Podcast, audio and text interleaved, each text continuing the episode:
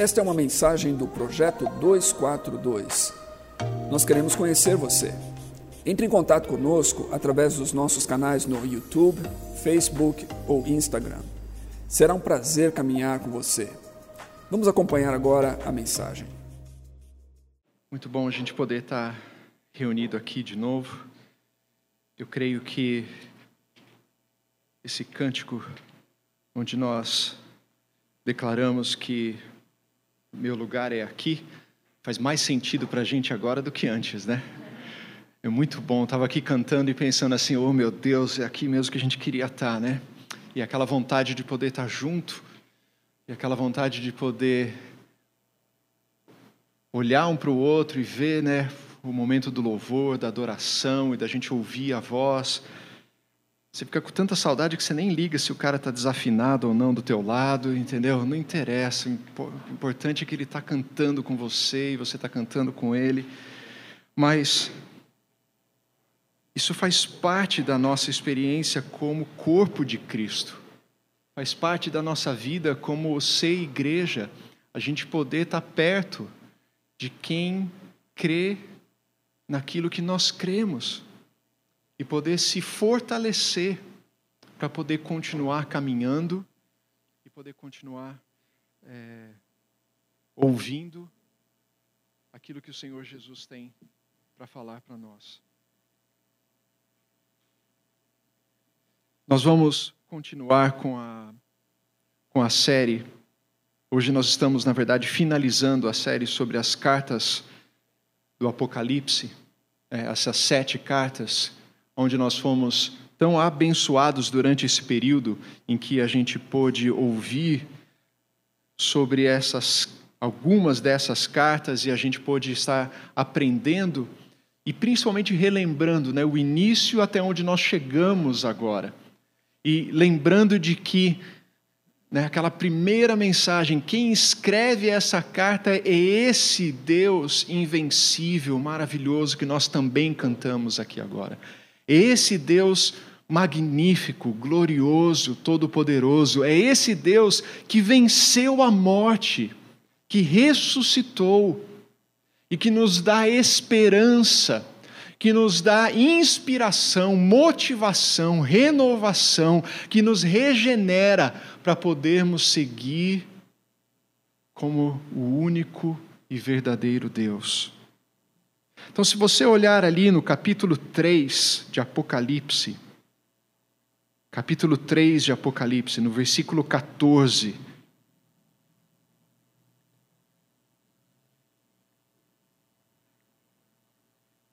Capítulo 3, versículo 14. Ao anjo da igreja em Laodiceia, escreva: Estas são as palavras do Amém a testemunha fiel e verdadeira, o soberano da criação de Deus. Conheço as suas obras, sei que você não é frio nem quente. Melhor seria que você fosse frio ou quente. Assim, porque você é morno, não é frio nem quente, estou a ponto de vomitá-lo da minha boca. Você diz: Estou rico, adquiri riquezas e não preciso de nada não reconhece, porém, que é miserável, digno de compaixão, pobre, cego e que está nu. Dou-lhe este conselho: compre de mim o ouro refinado no fogo, e você se tornará rico. Compre roupas brancas e vista-se para cobrir a sua vergonhosa nudez. E compre colírio para ungir os seus olhos e poder enxergar repreendo e disciplino aqueles a quem eu amo. Por isso, seja diligente e arrependa-se. Eis que estou à porta e bato. Se alguém ouvir a minha voz e abrir a porta, entrarei e cearei com ele e ele comigo. Ao vencedor darei o direito de sentar-se comigo em meu trono assim como eu também venci e sentei-me com meu Pai em seu trono. Aquele que tem ouvidos, ouça o que o Espírito diz às igrejas. Amém. Como nós ouvimos semana passada, essas, essas características dessas igrejas são características que, na verdade, não são apenas aquelas igrejas que tinham aqueles probleminhas ali que são descritos, mas muitas vezes são características de todas as igrejas que nós conhecemos. Tem, tem fases em que há algumas igrejas têm alguns problemas que nós vimos ali descritos nessas sete cartas. Como o, o Fabiano falou, né, quando nós olhamos para os apóstolos, para os discípulos de Jesus, a gente meio que se identifica com um, com o outro, né? E ele falou aqui até Judas, e ninguém quer ser Judas, ninguém quer se identificar com Judas, mas a gente tem falhas de uns, de outros. E assim as igrejas, muitas vezes, elas são representadas, ela, essas sete foram escolhidas de uma maneira proposital, não apenas para tratar com aquelas sete igrejas, mas para tratar conosco como a igreja de Cristo e tratando conosco, nos ajudar a se tornar uma igreja que está mais preparada e mais pronta para esse encontro com o Senhor Jesus. Porque essa revelação que é o livro de Apocalipse, nada mais é do que um livro para ajudar a igreja a se preparar para a volta do Senhor Jesus. A ideia principal é que nós possamos olhar esses exemplos, essas dificuldades e essas qualidades e possamos buscar nos parecer da melhor forma possível com essa igreja. A igreja que o Senhor Jesus está preparando para a sua volta, como um noivo que está vindo encontrar a sua noiva. Esse exemplo é usado repetidamente e esse exemplo para nós fica claro no livro aqui de Apocalipse. E quando nós olhamos essas igrejas, nós vemos ali as características.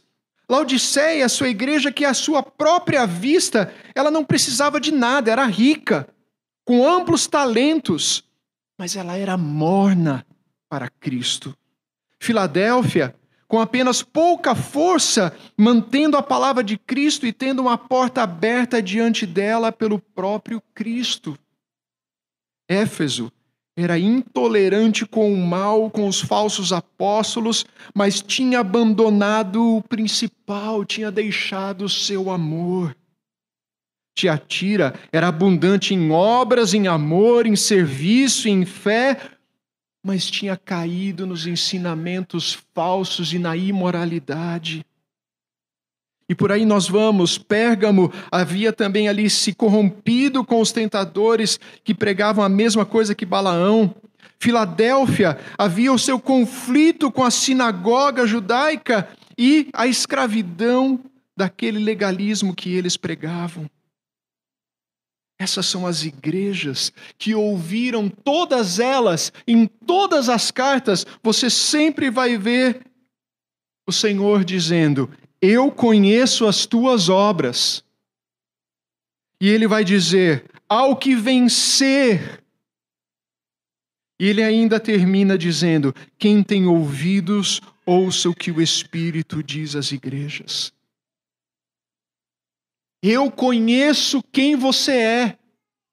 Eu conheço o teu íntimo, eu conheço o teu pensamento, eu conheço aonde você anda, eu conheço o que você faz, eu conheço o que você pensa, o que você sente. Essa semana um adolescente falava para mim assim, eu estava tentando enganar Deus, mas eu falei, não vai dar certo, ele já sabe o que eu estou pensando, né? Eu queria orar falando uma coisa, mas ele sabe o que eu estou pensando. Quando ele diz aqui, eu conheço as tuas obras, ele sabe quem nós somos. E ele sabe o que esperar de nós. E ele diz: ouça, aquele que tem ouvidos, ouça o que eu estou dizendo. E quem escreve isso nada mais é, nada menos, nada mais do que o Alfa e o Ômega, o início e o fim. Essa é a autoridade dessas palavras que nós estamos ouvindo e meditando o Alfa e o Ômega, o Deus criador de todas as coisas e o Deus que no fim inicia algo novo, que renova, que regenera todas as coisas. Sua soberania na criação garante o cumprimento dos seus propósitos na recriação, diz Sproul no seu comentário sobre esse texto. Assim, meus irmãos, quando nós olhamos esses textos, nós podemos ser despertados para aquilo que é uma igreja que está viva. Nós podemos até usar um termo conhecido por nós cristãos como um avivamento. O avivamento tem as características que Jesus espera desta igreja. E ser uma igreja viva passa por aquilo que ele está pedindo de nós aqui. Em primeiro lugar, e não poderia ser outra coisa, ele diz que essa igreja viva é uma igreja que ama. Uma igreja onde o amor dele é evidente, onde esse amor transborda, onde esse amor é pulsante, é vivo, é real. Não são palavras escritas na parede, mas são ações feitas por essa igreja. Ama, contra você, porém, tenho isso: você abandonou o seu primeiro amor. Lembre-se de onde caiu, arrependa-se, pratique as obras que praticava no princípio. Se não se arrepender, virei a você e tirarei o seu candelabro do lugar dele. O início é o amor. João 3,16, o coração do Evangelho nos diz porque Deus amou ao mundo de tal maneira Deus amou ao mundo que ele entregou o seu filho para que todo aquele que nele crê não pereça, mas tenha vida eterna. O início é o amor, o meio é o amor, o fim é o amor. E se nós deixarmos esse amor se esfriar, essa é a voz do Senhor para nós. Ei, acorda. Onde foi que você caiu?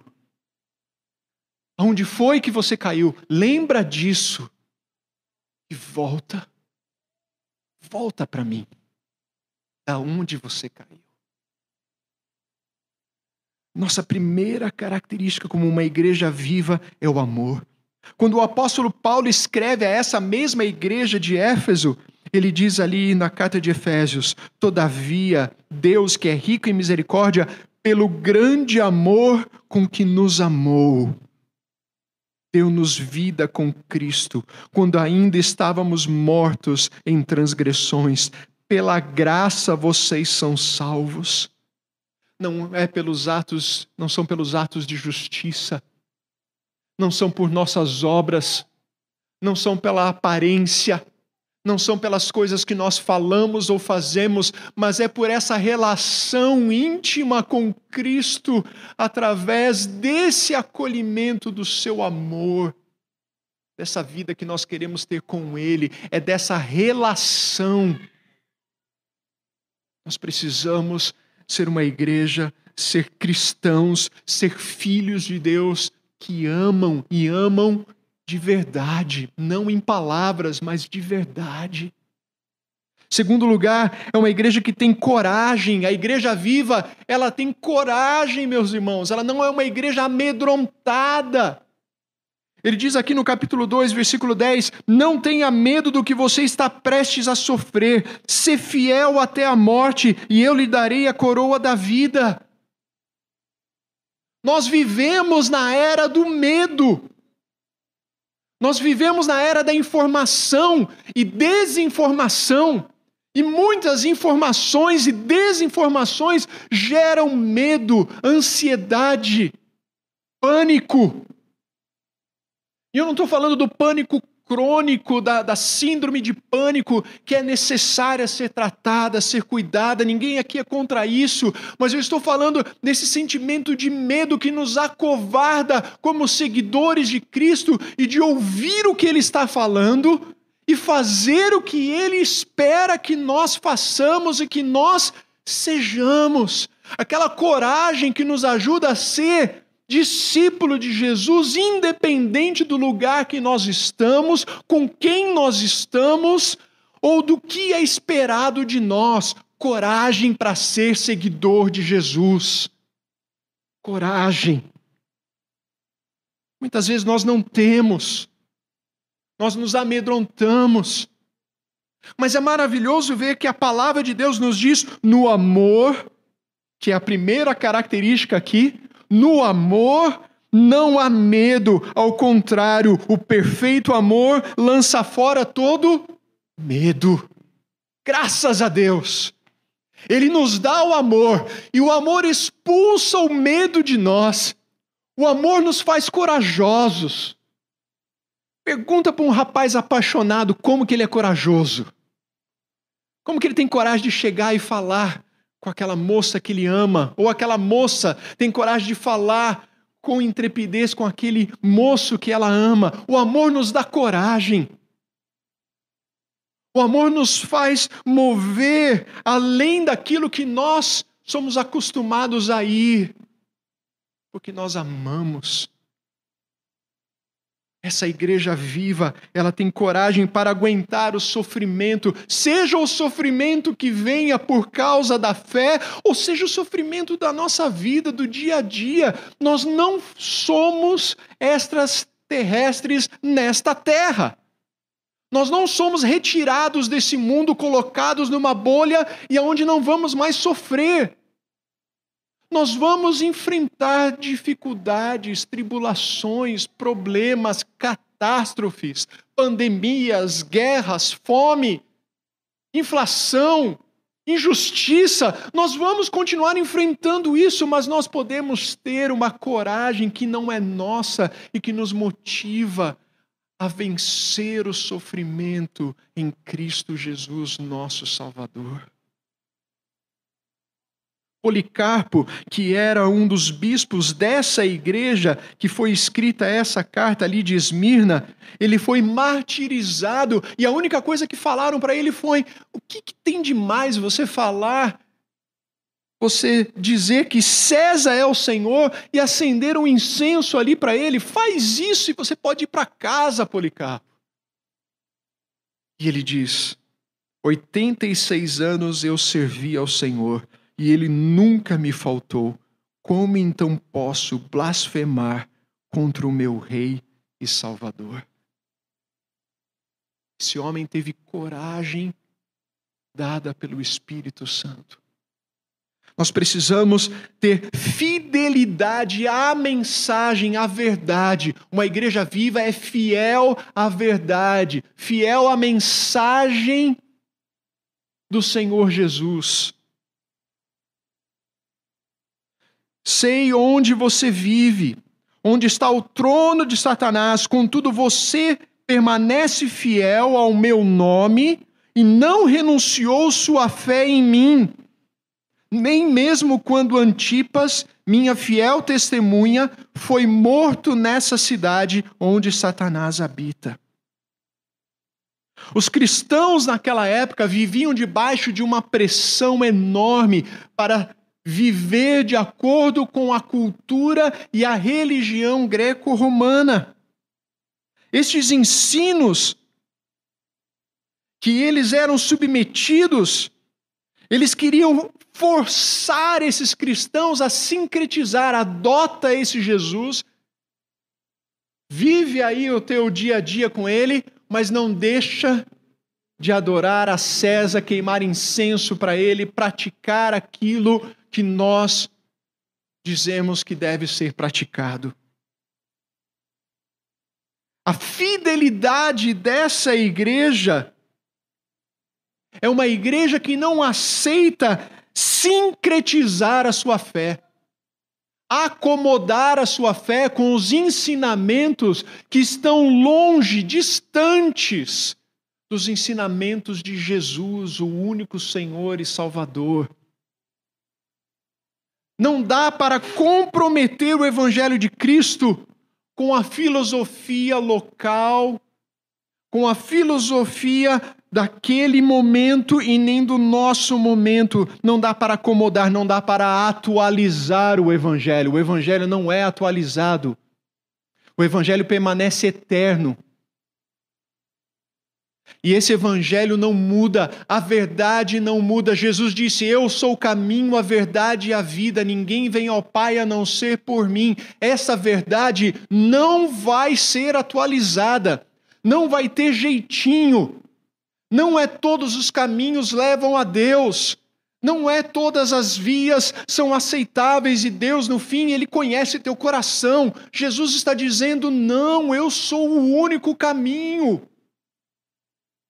Eu sou a única verdade, verdade absoluta. Jesus Cristo, Ele invoca isso sobre Ele e Ele diz: Eu sou essa verdade.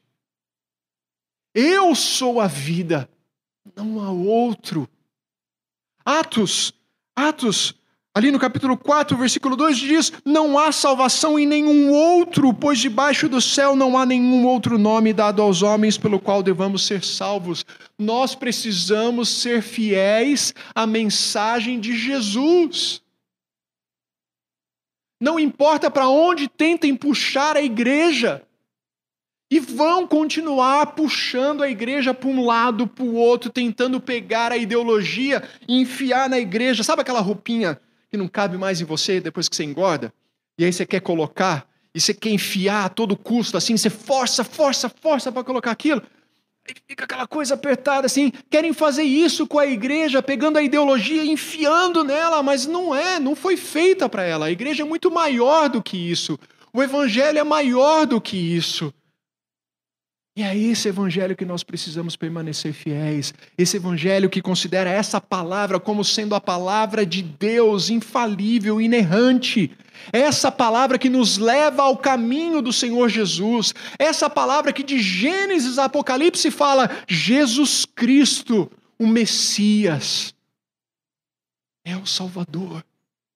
E é o único caminho que nos leva a Deus.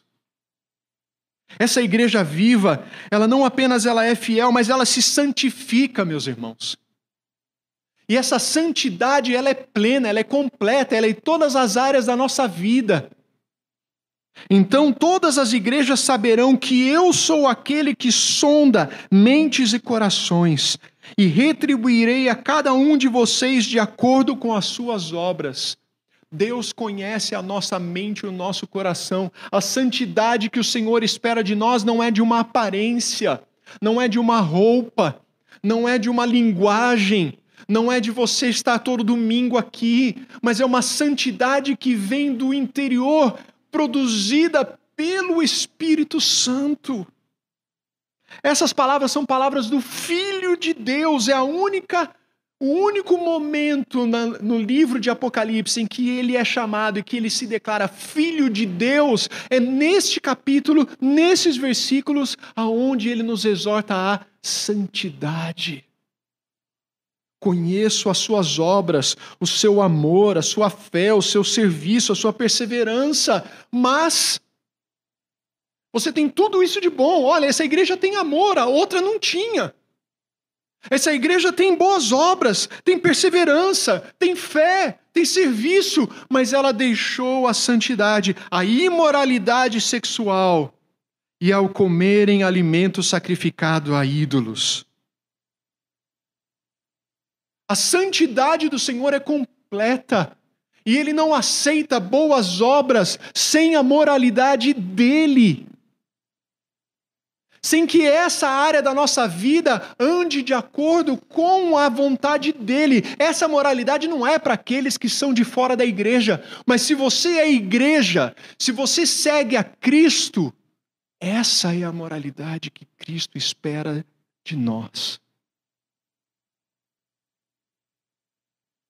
Mas vai além disso.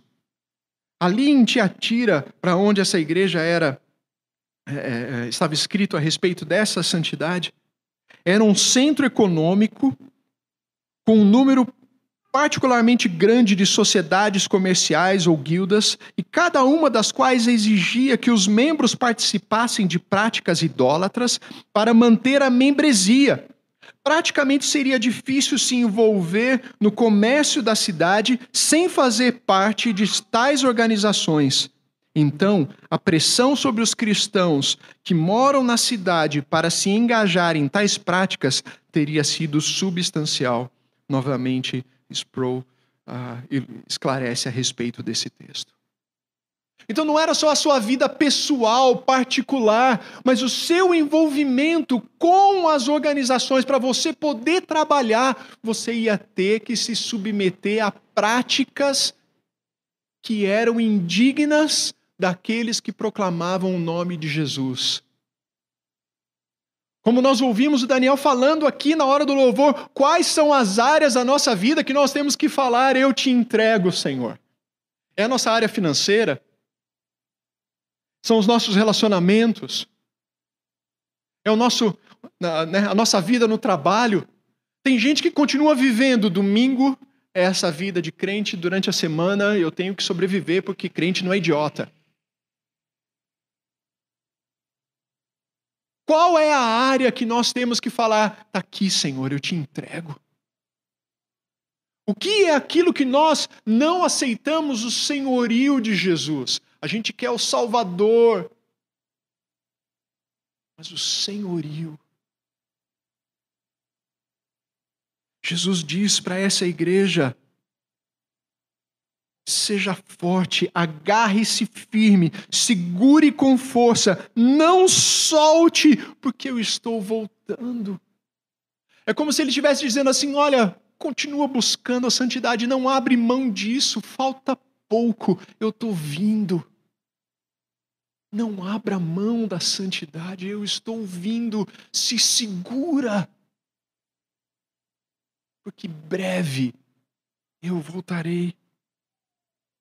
A igreja viva é uma igreja que vigia, uma igreja que está alerta. No capítulo 3, nós vemos ali: você tem fama de estar vivo, mas está morto. Desperta! Fortaleça o que resta e o que estava para morrer, pois não achei as suas obras perfeitas aos olhos de Deus. Deus não está interessado em aparência.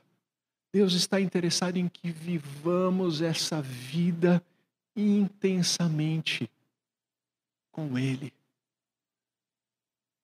Por isso ele diz: vigia, acorda, desperta, abre os teus olhos.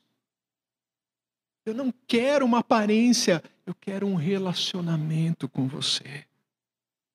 Jesus já nos advertia ali nos evangelhos, dizendo: Nem todo aquele que me diz Senhor, Senhor entrará no reino dos céus, mas apenas aquele que faz a vontade do meu Pai que está nos céus.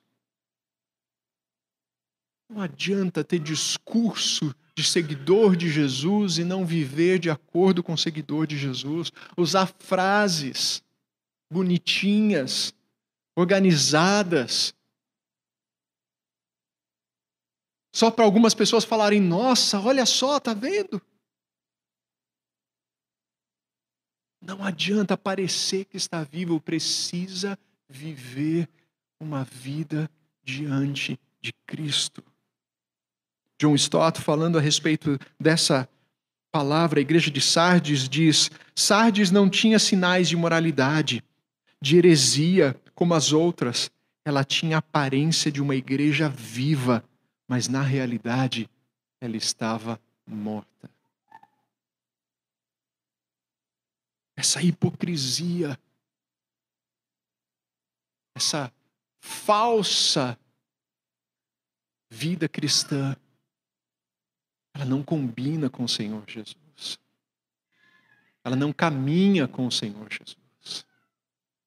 A igreja viva, ela é uma igreja que persevera, porque de tudo isso que nós ouvimos, meus irmãos, nós precisamos perseverar. E perseverar. E quando a gente estiver sem força, exausto, a gente precisa mais uma vez olhar para Ele e perseverar. Visto que você guardou minha palavra de exortação, a, a perseverança, eu também o guardarei da hora da provação que está para vir sobre todo o mundo, para pôr à prova os que habitam na terra. Tiago, capítulo 1, versículo 12 diz: Feliz é o homem que persevera na provação, porque depois de aprovado receberá a coroa da vida que Deus prometeu aos que o amam. Pode ser uma igreja fraca, pode ser uma igreja pequena, pode ser uma igreja sem força, mas uma igreja que persevera, que não desiste, que continua lutando. O problema não é a gente escorregar e cair, o problema é a gente permanecer caído, permanecer no chão e querer se acostumar com aquilo, ou dizer, não, não adianta mesmo, ou ouvir aquela historinha, tá vendo? Não tem jeito, você é assim mesmo. Entendeu? Você não vai conseguir. Para de ser hipócrita. Assume quem você é. A realidade é que nós precisamos de perseverança para lutar contra o pecado na nossa carne, no nosso coração. Nós precisamos de perseverança para lutar contra a nossa vontade própria e o nosso desejo de controlar. Nosso desejo de querer ter as coisas debaixo das nossas mãos e fazer o que nós queremos.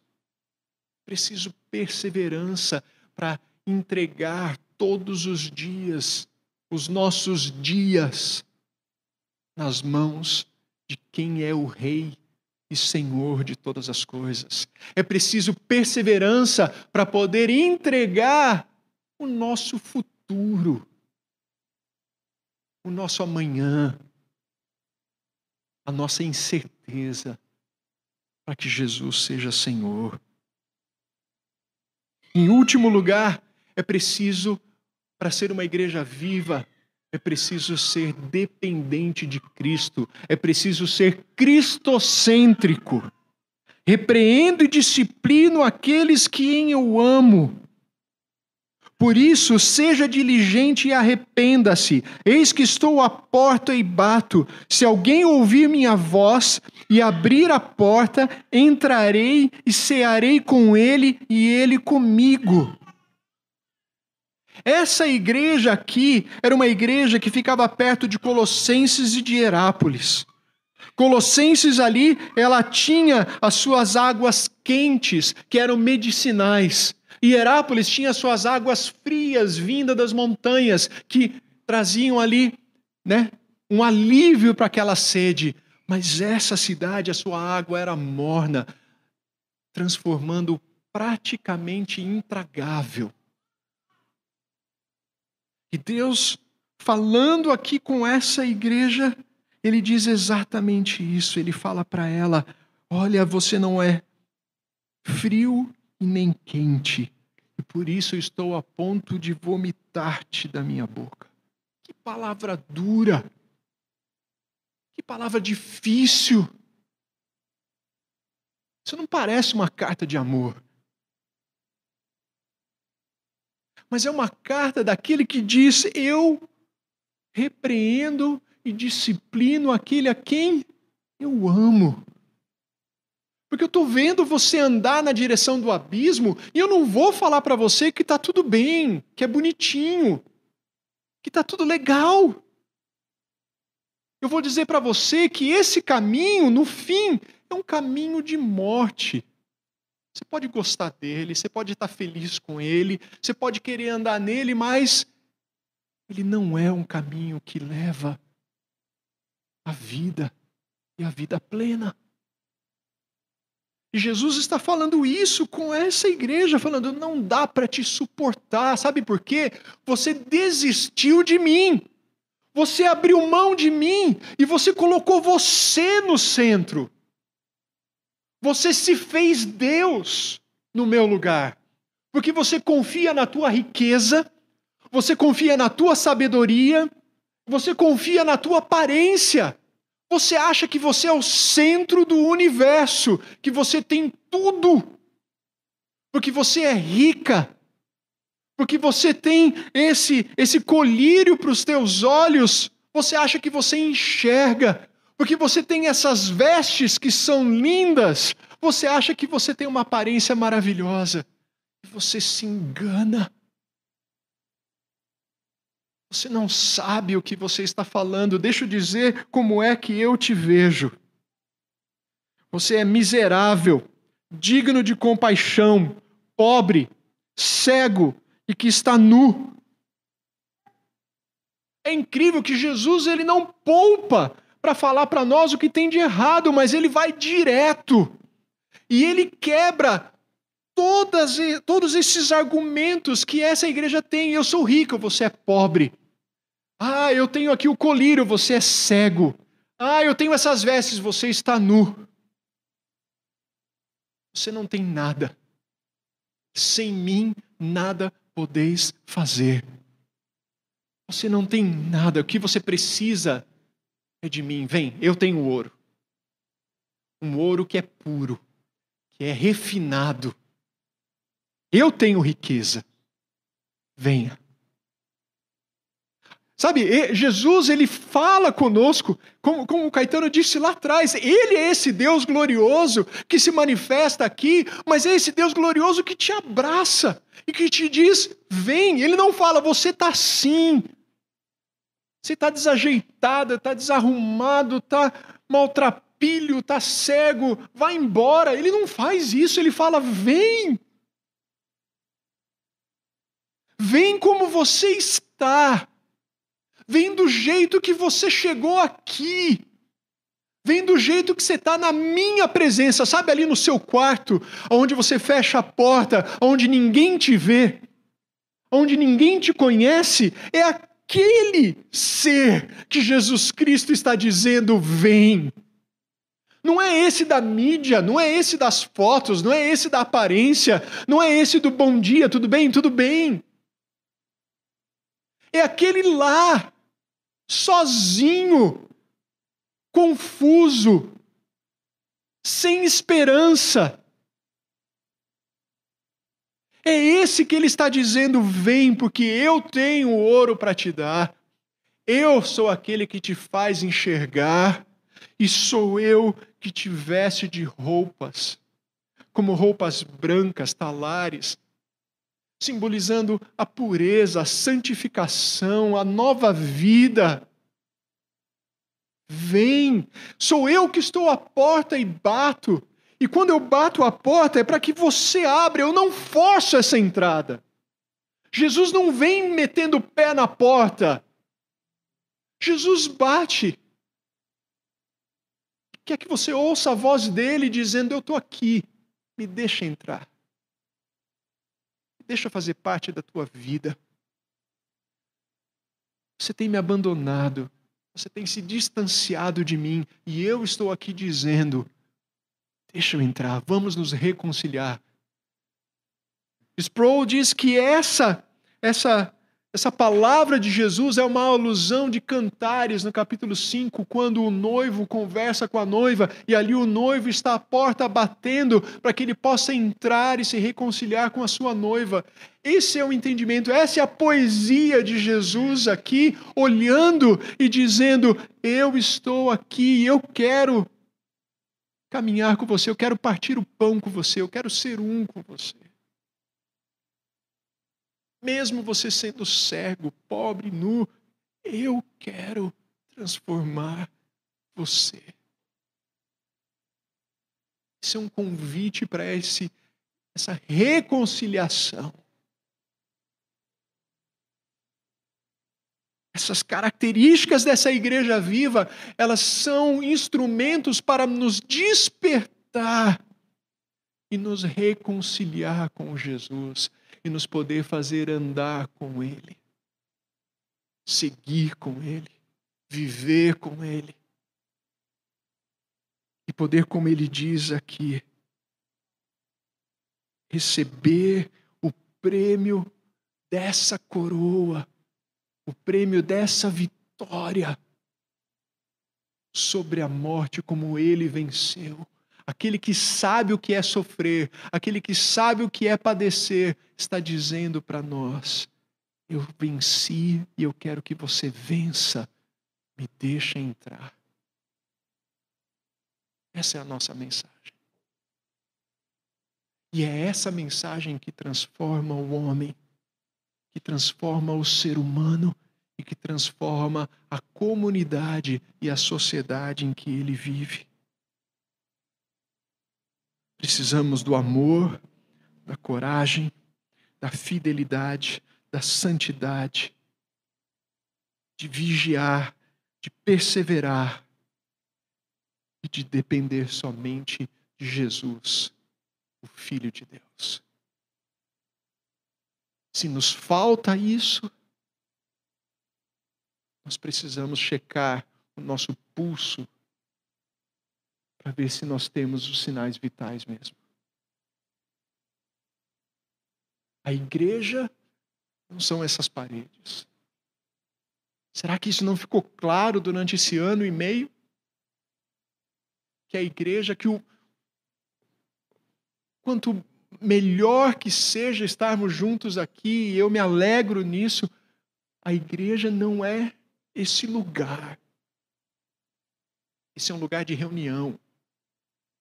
A igreja são aqueles que são lavados e remidos pelo sangue de Jesus, pela fé, através da sua graça, imerecida graça. A igreja somos nós. Que o Senhor tenha misericórdia, que o Senhor nos ajude, que o Senhor avive, reviva, transborde a sua vida em nós. E eu quero falar com você que está aqui e com quem está nos ouvindo em casa agora. Eu quero te fazer um convite. Se você entende que essa essa voz e esse convite de Cristo para que você abra a sua porta do seu coração e se reconcilie com esse Jesus que é fiel, que é verdadeiro, que é real, que é vencedor, que é amoroso, e que quer reconciliar com você, faça um sinal agora e receba esse Jesus, receba essa reconciliação, abra essa porta no seu coração. Se você está aqui hoje e você veio aqui precisando disso, levanta sua mão. Se você está em casa e eu não posso te ver, obviamente, mas eu sei que o Espírito Santo de Deus está aí, e eu te peço, responda.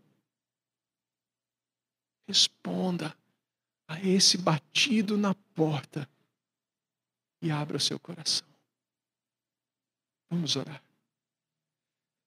Senhor, tu que és bendito, tu que és eterno, tu que és santo, tu que és glorioso, majestoso, invencível, digno de honra, de glória, de poder, de majestade, Tu que és esse que não se conforma em estar do lado de fora, mas que bate a porta do nosso coração, buscando entrar e cear conosco e fazer aliança eterna conosco, Pai. Ouve, Senhor, o clamor dos nossos corações. Traz, Senhor Jesus, essa vida sobre nós Traz, Senhor Jesus, essa transformação. Aviva a tua obra em nós e, através dos anos, faze-a conhecida, Pai. Entra em nossos corações, Jesus. Renova a nossa aliança contigo, Pai. Refaz, ó Deus. Aceita as portas que se abrem nesta manhã, Senhor, e que se abrirão durante os dias e os anos, ó Deus, em que essa mensagem puder ser ouvida, Pai, pela tua misericórdia, Deus, aceita, recebe e transforma, Jesus. Traz a tua riqueza que ninguém rouba. Traz o teu colírio, Jesus. O teu colírio, Jesus, que tira toda cegueira Traz as tuas vestes, Senhor. Nos prepara para o dia do Senhor, lavadas e remidas pelo sangue de Jesus, Pai. Em nome de Jesus. Amém, Senhor.